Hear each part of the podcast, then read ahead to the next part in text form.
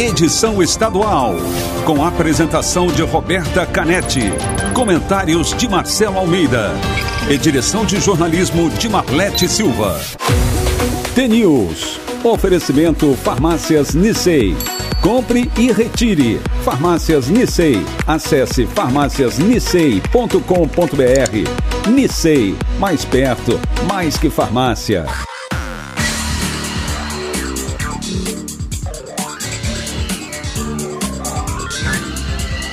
News.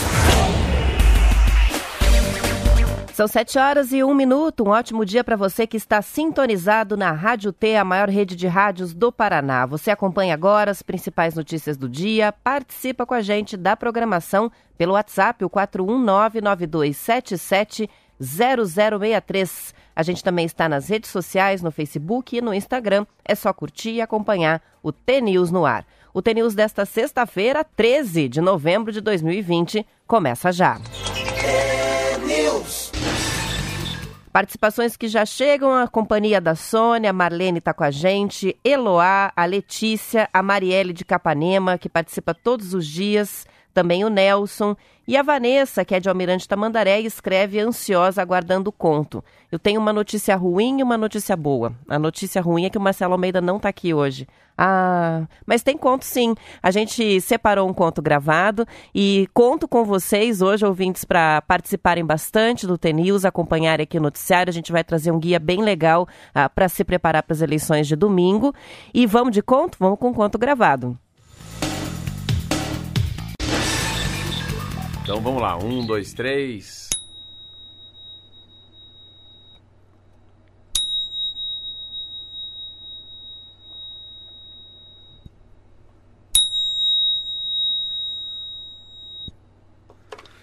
Era uma vez uh, um, um, homem, um, um, homem cego que morava numa palhoça. Essa palhoça estava dentro de uma, uma aldeia que ficava dentro de uma floresta. E com ele morava a irmã dele. Eles eram muito pobres, moravam ali, mas eram muito felizes porque ele era muito inteligente, esse cego. Ele passava o dia sentado na porta da palhoça e ali passavam as pessoas, sentavam, pediam um conselho, ele conversava, conversava, e ele falava assim: Meu Deus do céu, todo mundo olhava assim, falava para a irmã dele: Meu Deus, como ele é inteligente, como assim? Como é que pode um homem como ele, que fala tanto, sabe tanta coisa, é cego? Ele falou: Não, é porque ele enxerga, mas ele enxerga com os ouvidos. As pessoas passavam, passavam. Um dia a irmã do cego se apaixonou. Ela se apaixonou por um caçador que morava em outra aldeia. Se apaixonou, namorou, noivou, casou e depois do casamento ele veio morar. Ele veio morar com eles na, na pequena palhoça. Só que ele era muito mal-humorado. E ele sempre falava: o que, que adianta ter um irmão, um irmão cego que vive na escuridão? Para que, que serve um homem desse? E ela falava: calma, ele é muito inteligente e ele enxerga com os ouvidos. Ele sempre muito mal-humorado e ele era um caçador. Todo dia, muito cedo, ele pegava os alçapões, pegava as flechas, as, lanchas, as lanças e ia, ia caçar. Sempre que ele voltava no final da tarde, o cego falava: Cunhado, ó, oh, cunhado, por favor, me leva para caçar amanhã. E ele nunca levava. Passaram-se dias, semanas, meses e nada do cego ir junto caçar junto com o caçador. Um dia, final de tarde, o caçador vai chegando, nossa, com uma caça mais linda do mundo, uma carne gorda, passa para a mulher, ela tempera, põe para assar, fazem um jantar maravilhoso. Depois do jantar, naquele dia bem humorado, o caçador vira para o cunhado que é cego e fala: amanhã, amanhã tu vais comigo, vou te levar para caçar. Meu Deus do céu, pensa um cego feliz. Cinco horas da manhã, banho tomado, café tomado, já feliz esperando. O caçador foi lá, pegou os alçapões, pegou tudo o alçapão, a flecha o, e foram embora. De mão dada, ele foi indo, foi levando, foi levando, andando, passando pelas raízes, pelas árvores. Daqui a pouco o cego fala: psh, psh, pro caçador: O que, que é? Não, aqui na frente tem um leão. Ele está faminto, dormindo embaixo de uma árvore. Calma, calma. Vão andando mais uns 300, 400 metros. Hum. Deus do céu, mas como é que você sabe? Ele falou, eu não, não é porque eu enxergo pelo ouvido. Aí continuaram andando no meio da mata, andando, andando, andando. Andaram mais uma hora e meia, daqui a pouco ele. Psh, o caçador, o cego, falou: O que, que é agora? Um elefante. Um elefante? É, ele é um bom elefante. Mas ele está numa poça da água. Andaram mais uns 500, 600 metros, estava lá o elefante. O elefante estava jogando barro, né, lama nas próprias costas. Eles andaram mais um pouquinho assim. Mas como? Eu enxergo com os ouvidos. E foram andando, andando, andando. Daqui a pouco chegaram num clarão enorme. Ele foi lá, armou os dois alçapões, um para ele, um para o cego, e voltaram para casa. Voltaram, voltaram conversando, voltaram conversando. No outro dia, bem cedo, falou: é hora de buscar. Falou, vamos que vamos. Vamos embora. O cego faceiro, rapaz. A hora que o caçador deu a mão pro cego, ele, não, vai sem mão. E foi andando, andando no meio da floresta, foi, foi, foi, chegaram naquele clarão. Ele olhou de longe, assim, o caçador viu que tinha dois pássaros. Um no alçapão dele e outro no alçapão do cego. Mas no alçapão dele tinha um pássaro. Cinza, pequeno, feio. No alçapão do cego tinha um pássaro de pena verde, vermelha e dourada. Ele foi chegando muito próximo, deixou o cego meio longe, falou: Ah, não, cego não vê, né? Eu vou é trocar. E trocou. Trocou, pegou para ele o bonito, entregou o cinza e pequenininho pro cego e voltaram andando. Voltaram andando, andando, andando. E falou: oh, cego, já que tu é tão inteligente, posso te fazer uma pergunta? Ele falou: Claro, cunhado. Então é o seguinte: por que no mundo tem tanta desavença, tem tanto ódio e tem tanta guerra? E falou porque tem muita gente igual você que pega as coisas que é do outro. O caçador pediu desculpa. Andaram mais um pouco, mais um pouco, foram andando, daqui a pouco ele vira e falou: Então, já que você é tão inteligente, por que, que na vida tem tanta gente, tem tanto amor, tem tanta bondade e conciliação? Porque tem gente como você, que aprende com os próprios erros. Chegaram na vila, estavam ali conversando dois, três dias, ele sentado na palhoça, dando conselho para as pessoas uma senhora passou e falou assim: Me diga uma coisa, eu não acredito. Como é que pode ter um cego tão inteligente?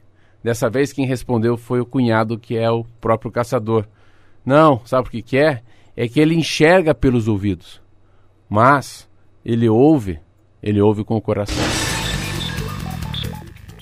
Gostaram? Eu gosto muito desse conto, é um repeteco hoje. A gente está sem o Marcelo Almeida ao vivo no programa, mas reservamos aí um conto para não deixar o pessoal frustrado, porque fica todo mundo na expectativa quando chega sexta-feira.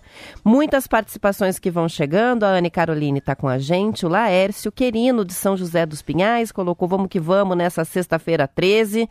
Ah, ele que fala de São José e, e dá o apelido de terra do avião para São José dos Pinhais por causa do aeroporto.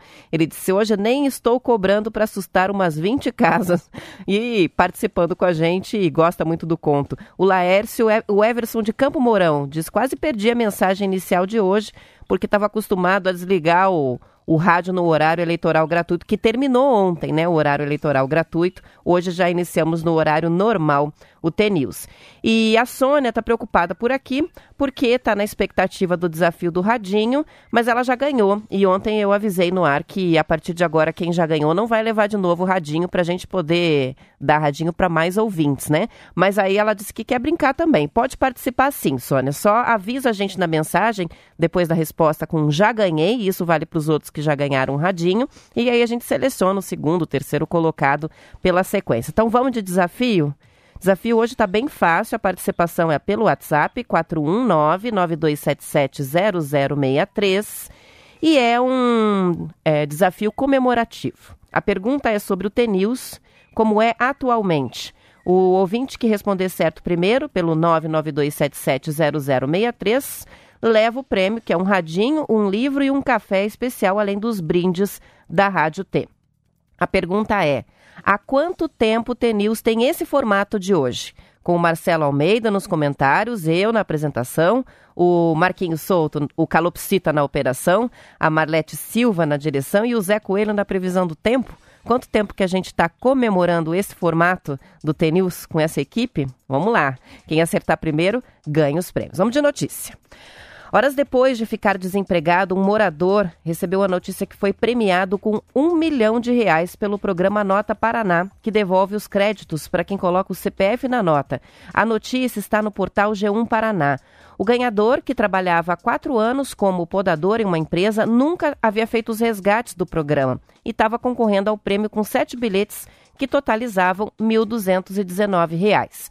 As notas fiscais foram registradas em julho, de acordo com a Secretaria de Estado da Fazenda.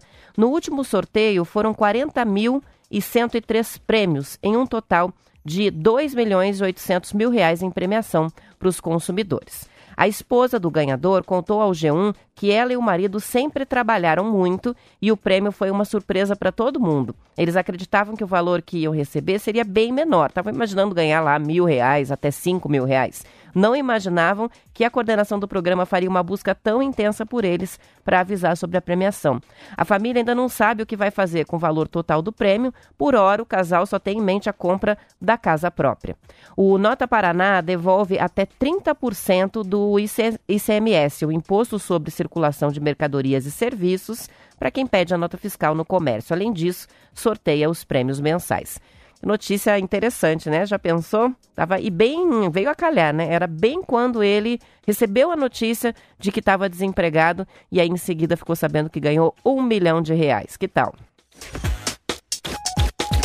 Ontem o vice-presidente Hamilton Mourão lamentou a divulgação da proposta em discussão do Conselho Nacional da Amazônia Legal, que prevê a expropriação de propriedades em caso de crime ambiental.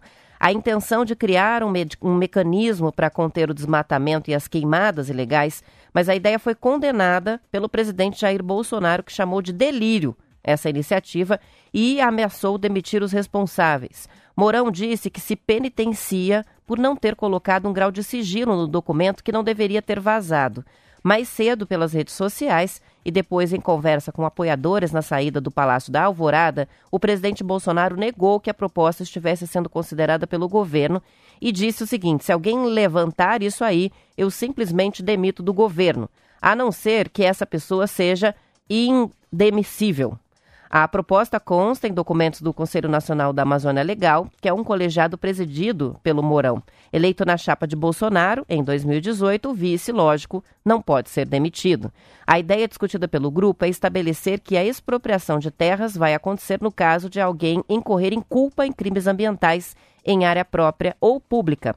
Além disso, sinaliza viabilizar o confisco de todo e qualquer bem e valor econômico apreendido em decorrência do crime de grilagem ou de exploração de terra pública sem autorização.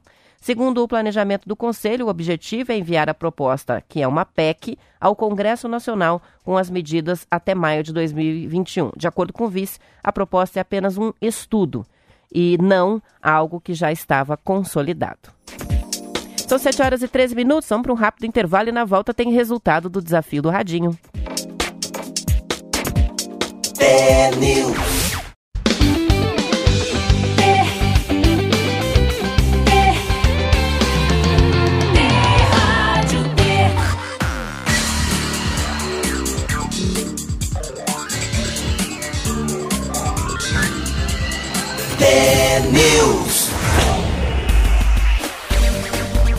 São 7 horas e 17 minutos, muitas participações que chegam com relação ao desafio do Radinho. Já temos um ganhador, na verdade, uma ganhadora, é, que foi a pessoa que respondeu antes a resposta certa. Muita gente acertou, mas achei interessante que tem várias pessoas que participaram achando que esse formato do TNews comigo, o Marcelo Almeida, o Marquinhos Souto, já está aqui há 5, 6 anos. É bem menos do que isso. A gente está comemorando um ano assim.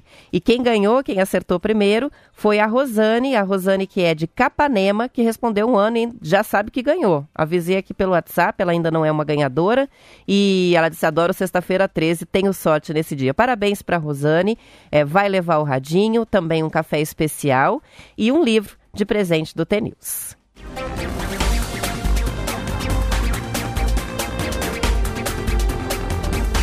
Outras participações que chegam, Jabuti de Ubiratã, ele diz, bom dia, acabou o blá blá blá, agora só vou votar, não venda seu voto, voto não tem preço, tem consequência, é a dica do Jabuti para os outros ouvintes com relação às eleições de domingo. O Abdon participa, dizendo que conto maravilhoso, está aqui com a gente também o Michel de Cascavel, a Lúcia, que é de da Vila Upe, Urupês, ela gostou muito do conto. Donete, a Luísa Borges de Palmeira, que também elogiou o conto. A Mila Costa de Telemaco Borba, que está tomando chimarrão e ouvindo T-News. Rosane de Capanema. O Riquinho de Curitiba pede para mandar um abraço. Então, um abraço para ele. A Kelly. O Reginaldo de São Paulo, sexta-feira 13, dia de alegria e cheia, cheio de energia. Está com a gente a Eliana, a Fátima, que diz um ótimo fim de semana para todos nós. Ela que é ouvinte de todos os dias. Uma pesquisa feita com 26 mil pessoas em 25 países tentou descobrir se quem acredita que o mundo enfrenta uma crise climática está disposto a mudar o estilo de vida. A volta à vida normal depois da pandemia foi usada como um ponto de partida para esse estudo. O resultado mostrou como é difícil mudar o comportamento. Na maioria, os entrevistados disseram que pretendem usar mais o automóvel no futuro do que antes da pandemia, mesmo aceitando que a crise climática é responsabilidade do ser humano.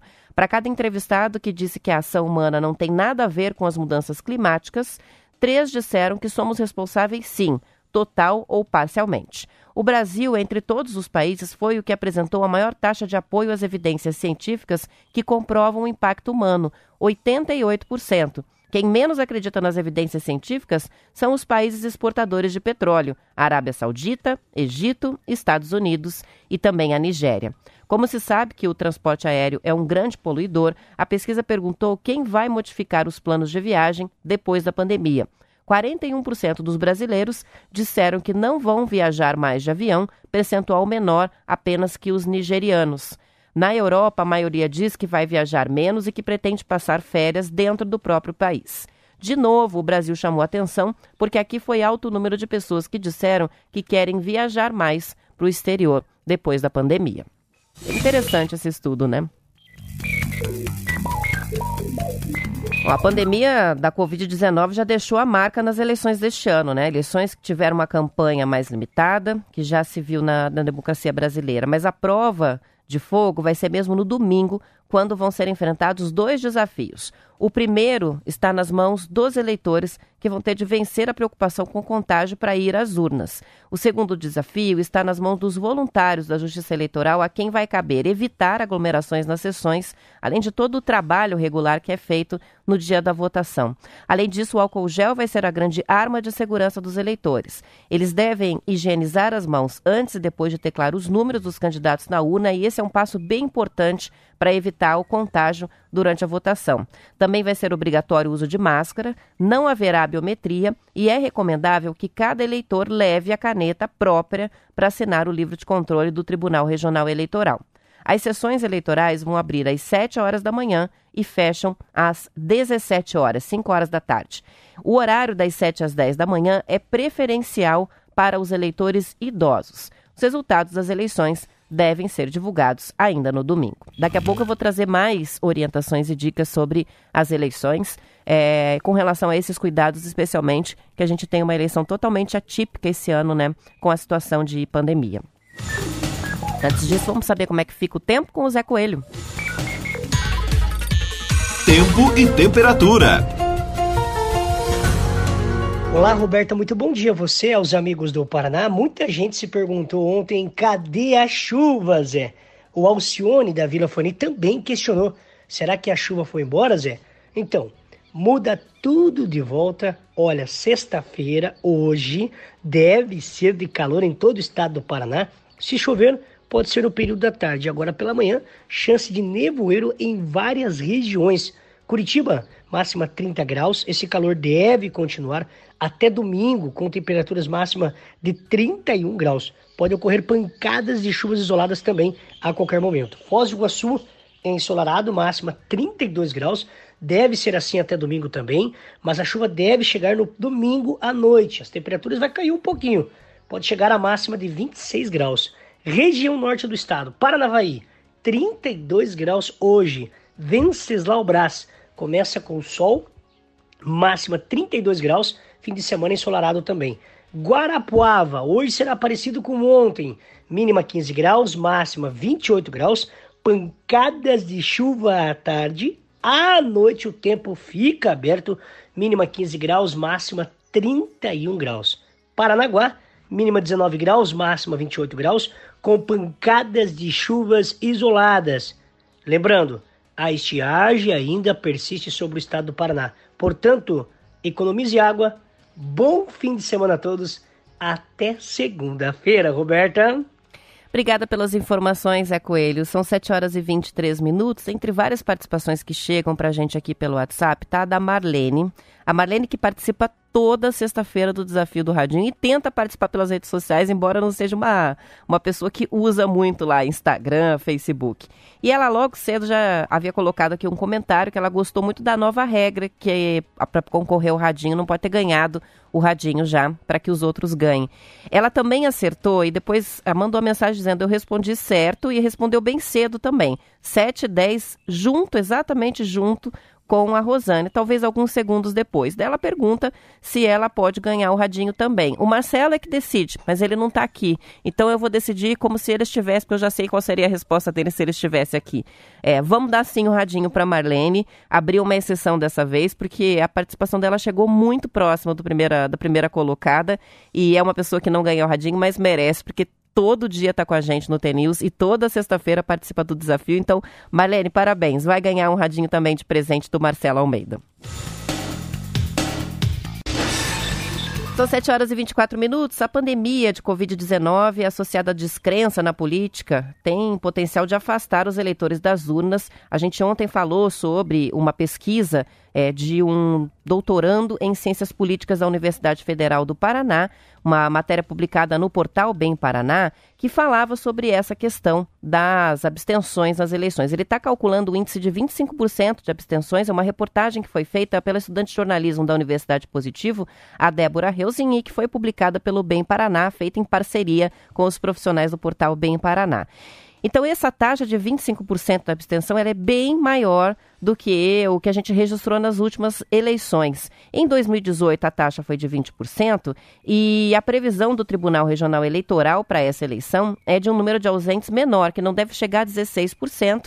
É semelhante à eleição municipal anterior de 2016. Mas o palpite é, desse cientista político, desse pesquisador, é que por conta da pandemia e essa descrença com a política, o índice vai ser maior. Será? A gente vai saber disso no domingo, né? A coordenadora de comunicação social do TRE, a Rubiane Creus, explicou que o aplicativo e título usado para justificar a ausência reconhece a localização do eleitor e, por isso, não permite fazer o procedimento de justificativa se a pessoa estiver na cidade onde ela deveria votar. Então, ela acha que isso também vai inibir as pessoas que pensaram em justificar, que não participariam das eleições, mas que vão ser flagradas pelo próprio aplicativo é, que dá a notícia né, de que a pessoa está na cidade e que poderia sim votar.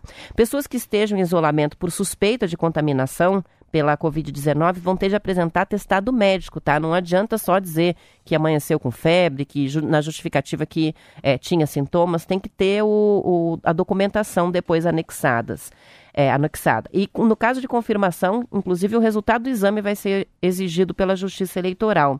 No caso da ausência, o eleitor que não justifica paga uma multa pequena, de R$ 3,50, mas pode ficar sem receber vencimentos, remuneração, salário ou proventos de função pública, não pode participar de concorrência pública ou administrativa, não pode obter empréstimos em autarquias, nas sociedades de economia mista, caixas econômicas federais e estaduais, também nos institutos e caixas de previdência social e nem se inscrever em concurso ou prova para cargo ou função pública. É, o fato de você não justificar também impede a renovação de matrícula em estabelecimento de ensino oficial ou fiscalizado pelo governo, de praticar qualquer ato para o qual se exija a quitação do serviço militar ou imposto de renda, não dá para obter certidão de quitação eleitoral, não dá para tirar passaporte ou renovar, ou então a carteira de identidade. Então são várias implicações e é por isso que é importante justificar a ausência se não for votar neste domingo.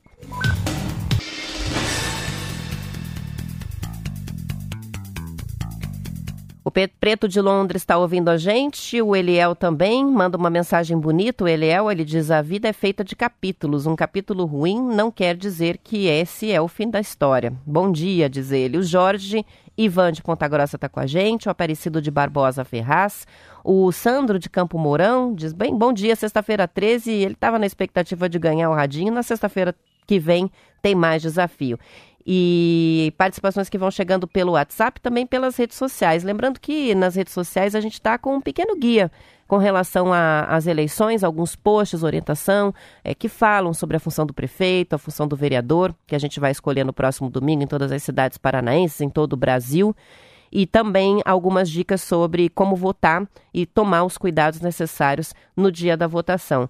O repórter Ivan Santos, do Bem Paraná, fez uma matéria bem legal que reúne as principais orientações para a votação de domingo. As providências que as pessoas devem tomar, eu já citei algumas, né, com relação aos horários e vou reforçar é, 7 às 10 da manhã, deixar esse horário destinado às pessoas com mais de 60 anos. Porque mesmo com a pandemia, o voto continua obrigatório para quem tem entre 18 e 69 anos.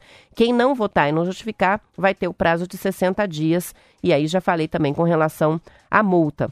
É, na hora de votar ou entrar na sessão eleitoral, o eleitor deve ficar em frente à mesa, respeitando a distância de pelo menos um metro. Isso vai estar sinalizado lá no chão, mas é bom reforçar.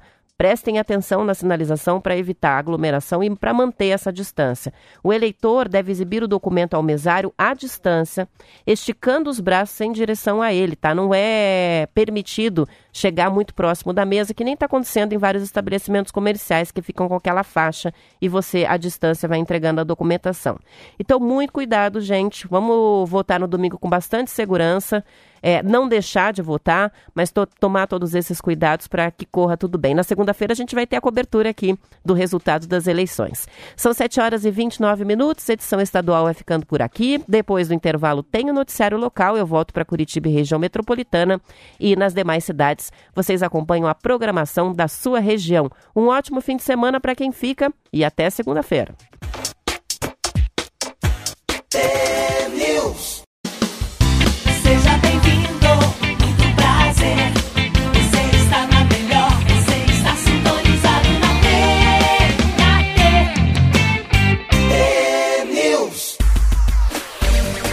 São 7 horas e 33 minutos. Vamos falar um pouquinho sobre a Covid-19. A Prefeitura de Cascavel fez um comparativo do impacto da pandemia nas oito maiores cidades do estado. Segundo este levantamento, Foz registra a maior incidência da doença, com 4.118 casos por grupo de 100 mil habitantes. Em seguida, vem Cascavel, com 3.044 casos, e Curitiba, com 2.948 casos, sempre em relação a 100 mil habitantes. Já a mortalidade, também em relação a grupos de 100 mil habitantes, é maior em Curitiba, seguida de Colombo, São José dos Pinhais, Panhais, Foz do Iguaçu, Londrina, Cascavel, Maringá e Ponta Grossa. Também foi comparada a taxa de letalidade, que é um indicador que considera o número de mortes em relação ao total de pessoas que adoeceram e não em relação à população geral. Ou seja, é um indicador da qualidade do tratamento recebido por quem pegou a doença. A maior taxa de letalidade foi registrada em Colombo, 3,88%, e a menor do estado está em Foz do Iguaçu, 1,49%. Para efeito de comparação, a taxa de letalidade da Covid-19 do Brasil é atualmente de 2,8%. No levantamento consta essa informação né, com relação à qualidade do tratamento, mas a gente também tem que lembrar que há outros fatores importantes, por exemplo, a faixa etária da população. Se há muitas pessoas jovens que pegam a doença, a tendência é de que a taxa de mortalidade seja menor, por exemplo. Em maio, essa taxa no Brasil era de 6,9%, e isso mostra como a questão melhorou é, com relação ao tratamento, à qualidade do tratamento oferecido, porque de 6,9% de taxa de letalidade no país, esse indicador passou a 2,8%. É indicador importante para a população é o total de casos ativos no meio da população. A situação de Curitiba é a mais grave do estado. São 4.763 casos ativos de Covid-19 na capital. Em seguida vem Ponta Grossa, que está com 2.863 casos ativos. No outro extremo, sempre considerando apenas as oito maiores cidades do Paraná, está Londrina com poucos casos, 206 casos ativos neste momento. Ontem o Ministério da Saúde voltou a divulgar os números da pandemia no país, mas como estavam represados, não retratam a realidade da quinta-feira, mas sim o acumulado de um conjunto de dias em que o Ministério da Saúde não informou. Ontem foram divulgados 3.175 óbitos e 191.500 novos casos. O número de mortes no país chegou a 164.200. O total de casos de diagnósticos positivos para o novo coronavírus agora está em 5 milhões 781 mil, sendo que 5 milhões 256 mil são casos encerrados e outros 360.500 estão em acompanhamento. Esse represamento de dados contaminou o cálculo da média móvel. O que se pode afirmar é que o Paraná tem uma média móvel de óbitos que continua subindo, com uma variação de mais 164% ontem em relação a 14 dias atrás. O Paraná registrou ontem, segundo a Secretaria de Estado da Saúde, 2.195 novos casos e 51 mortes em decorrência da Covid-19. É bem desanimador, né? A gente fazer essa análise dos dados sabendo que nas últimas semanas, dia a dia, a gente estava registrando queda, cada vez um número menor de mortes em 24 horas e voltamos aos patamares de dois meses atrás no Paraná. Uma aceleração da Covid-19 aqui no estado.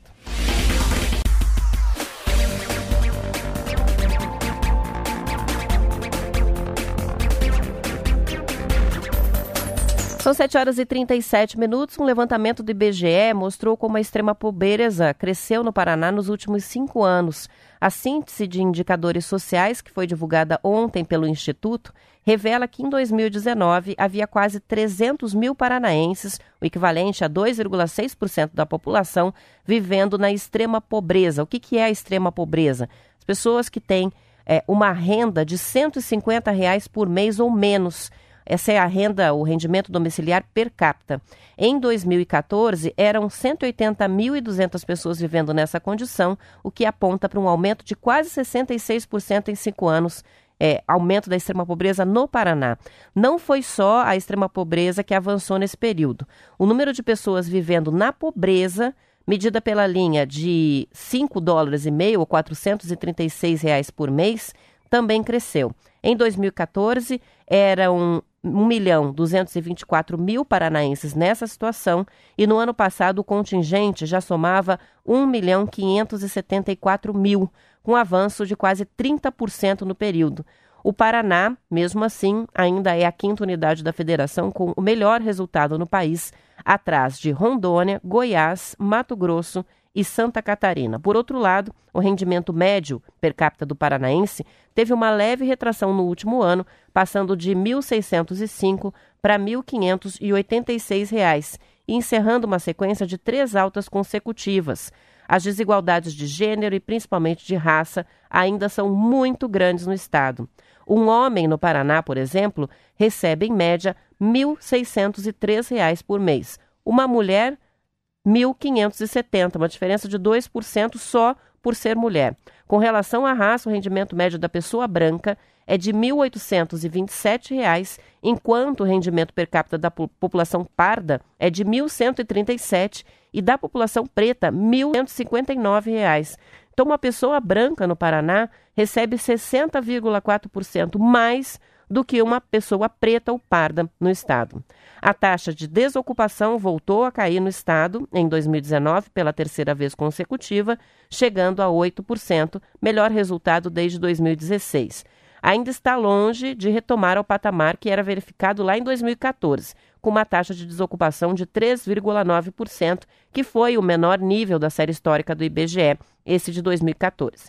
Em cinco anos, a taxa de desocupação no estado mais do que dobrou, com aumento de 107%. São dados do IBGE, né, que foram divulgados ontem. Vamos saber como é que fica o tempo em Curitiba, região metropolitana, litoral, neste fim de semana de, de, de eleições, com a volta agora do Zé Coelho. Tempo e temperatura. Olá, Roberta, muito bom dia a você novamente, aos amigos da capital paranaense e região metropolitana. Olha, final de semana batendo na porta, né? Muita gente se perguntou, cadê a chuva, Zé? Será que a chuva foi embora mesmo? tudo de volta, viu? Olha, sexta-feira deve ser de calor em todo o estado do Paraná. Se chover, pode ser à tarde. Agora, pela manhã, chance de nevoeiro em alguns pontos da capital paranaense e região metropolitana também. Não se descarta riscos de temporais localizados. Aqui em Curitiba, 19 graus nesse momento, máxima 30 graus. Esse calor deve durar até domingo, com temperatura máxima de 31 graus, mas pode ocorrer pancadas e chuvas isoladas a qualquer momento também. Vamos dar um giro aí até a cidade da Lapa, histórica, cidade histórica, Lapa, é, hoje será parecido com ontem. Mínima 16, máxima 26 graus. Fim de semana não muda muito. A máxima pode chegar a 29 graus, com pancadas de chuvas isoladas.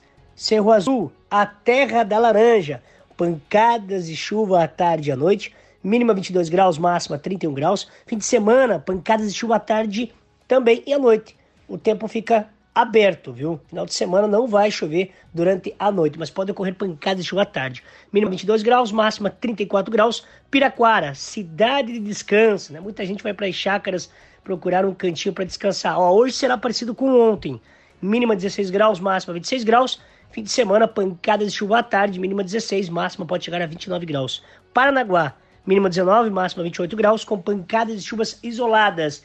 A estiagem ainda persiste sobre a capital paranaense e região metropolitana. Portanto, economize água. Domingo, não se esqueça, eleição, vote consciente. Bom fim de semana. Até segunda-feira, Roberta. Obrigada, Zé Coelho, pelas informações. São 7 horas e 42 minutos. A gente tem a participação do Newton sobre a questão da, do crescimento né, dos números Covid-19 no Paraná. É, nos últimos dias, ele diz 14 dias atrás, foi o feriado de finados, exatamente.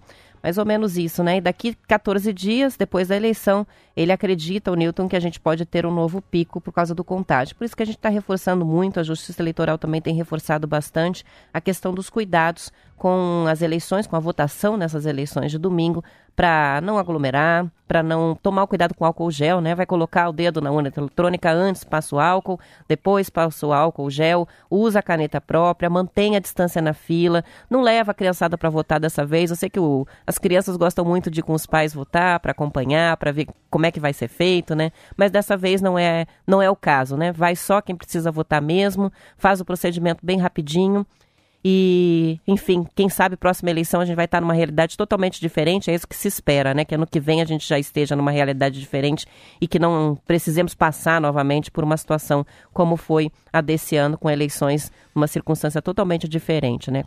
É, horário diferente, é tempo de campanha diferente, uma campanha que quase não se viu e agora uma eleição em plena pandemia.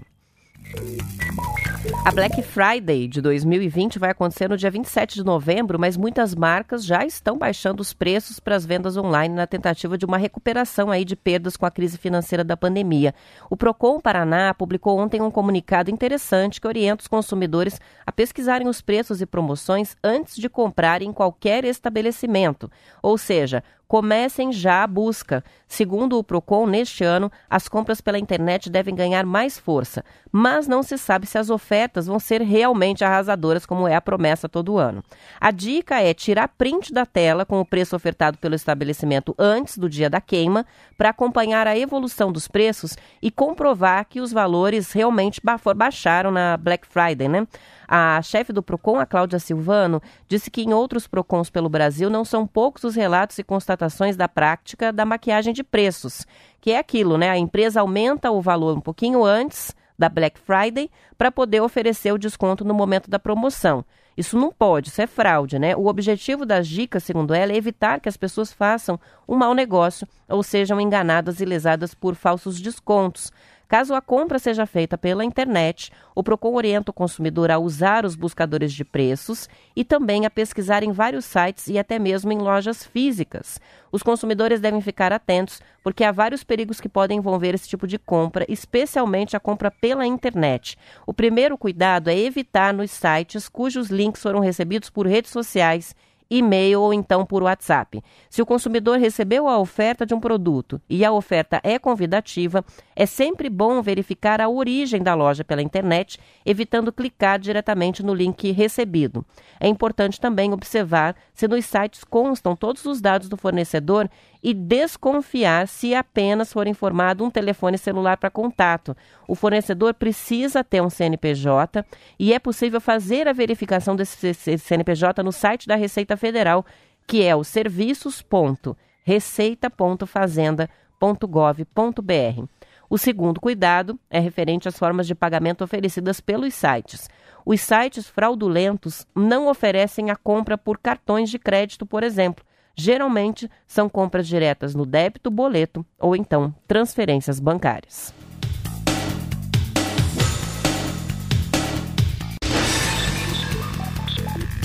A fabricante de bebidas, Ambev, anunciou a construção de 48 usinas solares para abastecer os centros de distribuição espalhados pelo Brasil. Os parques solares vão ser construídos em 21 estados e no Distrito Federal e vão reduzir a emissão de gás carbônico pela empresa em 4,6 mil toneladas por ano. Para se ter uma ideia do que esse número significa, é o equivalente a tirar de circulação 2.300 carros da rua. No total, serão instalados 51 mil painéis solares com capacidade para gerar 19 megawatts, o suficiente para abastecer 15 mil residências. O Paraná está entre os estados em que o investimento em usinas solares vai ser feito.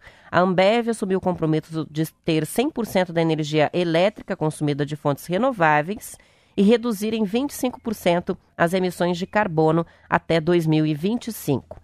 Segundo a reportagem do Estadão, a empresa já usa a energia eólica. A segunda meta é ter 100% dos agricultores treinados, conectados e com estrutura financeira para desenvolver um plantio mais sustentável.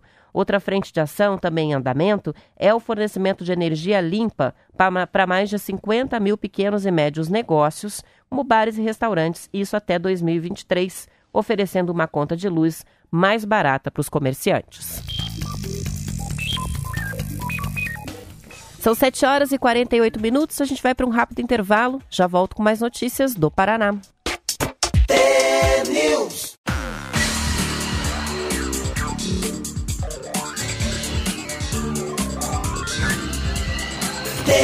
News.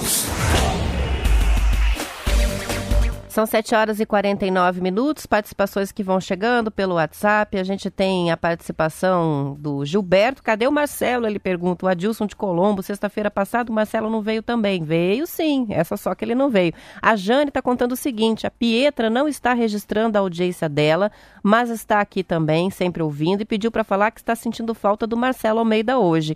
Aí ela conta que ela está sem celular, o celular dela estragou, foi para o concerto, e quando chegou, o irmãozinho deixou cair, espatifou de novo o celular, tadinha da Pietra, ficou sem celular. Ainda bem que a gente mandou o livro para ela, que ela está se distraindo lá com o livro e com o radinho para ouvir o T-News. Bom, na segunda-feira o Marcelo vai estar tá de volta e a gente vai voltar com tudo, porque segunda-feira a gente vai estar tá repercutindo aí resultado das eleições, de como foi a votação no Paraná e Curitiba, região metropolitana. Então, segunda-feira, todo mundo de volta, equipe completa. Os boletins de urna das eleições municipais de 2020 vão começar a ser emitidos a partir das 5 horas da tarde de domingo já data do primeiro turno do pleito. A partir desse horário, vão ser divulgados os resultados das votações para todos os cargos, incluindo os votos em brancos, nulos e as abstenções verificadas. Até o dia 18, o TSE, Tribunal Superior Eleitoral, deve disponibilizar no portal na internet a opção de visualização dos boletins de urna que são recebidos para a totalização dos votos, assim como as tabelas de correspondências efetivadas, observado o horário de encerramento da totalização em cada unidade da federação. As informações são do portal Bem Paraná. Já até o dia 20 de novembro, a Justiça Eleitoral deve disponibilizar os resultados das votações no repositório de dados eleitorais e na página de estatísticas das eleições 2020. Esse repositório de dados eleitorais é uma compilação de informações brutas das eleições que é voltada a pesquisadores, a imprensa, as pessoas interessadas em analisar os dados dos, eleitor dos eleitores, as candidaturas, os resultados e prestação de contas, entre outras informações. No campo resultados, os arquivos vão ser divididos em duas categorias: boletins de urna e resultados totalizados, que incluem arquivos de votação nominal e para partido legenda por município e zona eleitoral. Aí, para quem gosta de acompanhar, de ver detalhes sobre as informações de apuração, acompanhar detalhes também sobre prestação de contas dos candidatos, o Tribunal Superior Eleitoral vai disponibilizar isso tudo no site a partir do dia 18, depois uma outra parte no dia 20 de novembro. O resultado da eleição sai domingo mesmo, rapidamente a apuração, a gente espera, né? Se for seguir o que aconteceu nas últimas eleições, vai rapidinho e não tem horário de verão, então 5 horas fecha a votação, a apuração já começa imediatamente. O Instituto Pro Livre, em parceria com o Itaú Cultural, fez a quinta edição da pesquisa Retratos da Leitura no Brasil, que analisa o comportamento e os hábitos dos leitores em todo o país. Em outubro de 2019 e janeiro de 2020, foram entrevistados 8.076 moradores de 209 cidades brasileiras. Os chamados leitores pela pesquisa são aqueles que leram inteiro ou em partes pelo menos um livro nos três meses que antecederam a entrevista. Considerando a primeira edição, que é de 2007, o percentual de leitores no país diminuiu de 55% para 52%. O relatório Retratos da Leitura do Brasil deste ano apresentou um novo dado os índices de leitura por capitais brasileiras. Na campeã João Pessoa, 64% da população é leitora, com uma média de quatro livros por trimestre. Logo em seguida vem Curitiba, com 63% da população se declarando leitora. Em Curitiba, 45% do que, dos que nunca leem um livro disseram que o motivo é a falta de tempo. 55% dos curitibanos entrevistados contaram que começaram a ler por curiosidade depois de ver um filme baseado em um livro.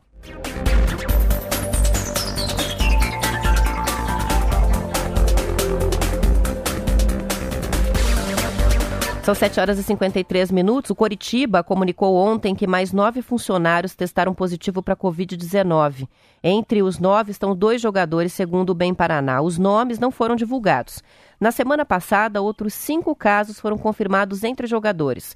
Os casos notificados na semana passada eram o volante Nathan Silva, o goleiro Muralha, o lateral direito Patrick Vieira e os médios Galdesani e o Matheus Bueno. Eles não viajaram para a partida em Porto Alegre no fim de semana e ficaram em isolamento. Pelo protocolo, eles precisam ficar 10 dias afastados das partidas e também dos treinamentos. Eles não enfrentam Bahia, portanto, no, na próxima partida que está marcada para segunda-feira, assim como os dois novos casos confirmados pelo Coritiba. O técnico Rodrigo Santana também está com a Covid-19 e fica de fora da partida contra o Bahia. A equipe será comandada pelo auxiliar Pachequinho. O diretor de futebol do Coritiba, o Paulo Pelaipe, segue internado desde o dia 16 de outubro, está na UTI se recuperando da Covid. No domingo de eleições, não há jogos programados do Brasileirão. No sábado, o Atlético Paranaense joga contra o Goiás às 5 horas da tarde. O Coxa joga com o Bahia na segunda-feira, às 6 horas da tarde.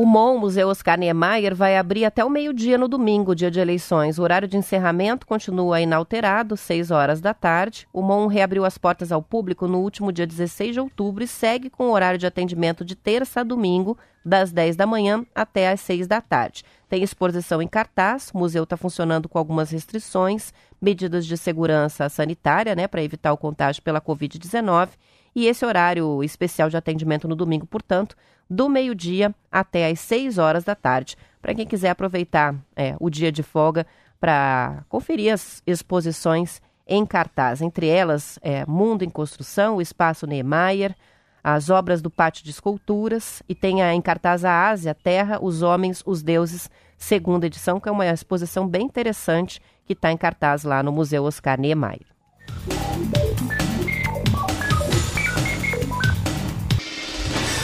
Para quem está no litoral, tem a festa em louvor a Nossa Senhora do Rocio, a padroeira do Paraná, que está acontecendo por lá desde o dia 1 até o dia 16. A tradicional troca de manto da imagem do santo marcou o início das festividades. Por causa da pandemia, as missas vão ter limite de 50% durante todos os dias, né? 50% da capacidade do santuário e todos devem entrar lá com máscaras. Para quem está longe, as celebrações também são transmitidas pelo Facebook e o YouTube.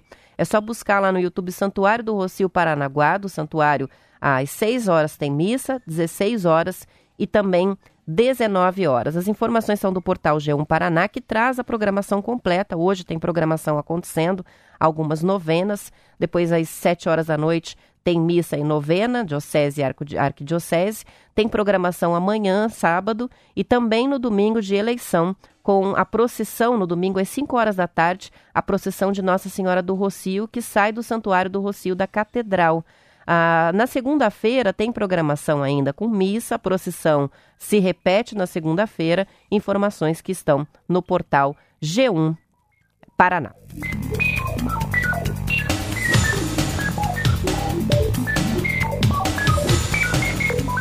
Adilson participa com a gente para dizer que é atleticano. Ele diz, é, também tem atleticano aqui no TNews, não é só porque apresentador e comentaristas são coxa branca que a gente não dá espaço para falar também do Atlético Paranaense. Tem muito torcedor, com certeza, acompanha o noticiário por aqui, que torce para o Atlético e outros times, lógico.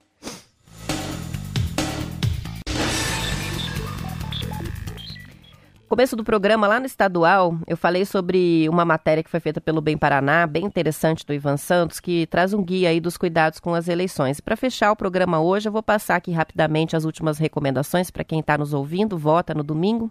Uso da máscara o tempo todo, levar a caneta própria até a sessão, cuidar com a higienização das mãos antes de assinar o caderno de votação, depois é, disso também durante o uso da urna eletrônica, manter o distanciamento físico de um metro nas filas, recomendado mostrar o documento com a foto para o mesário sem que o mesário precise pegar no documento, importante levar um documento que tenha foto, não ir votar se tiver febre ou se tiver tido a Covid-19 nas últimas duas semanas.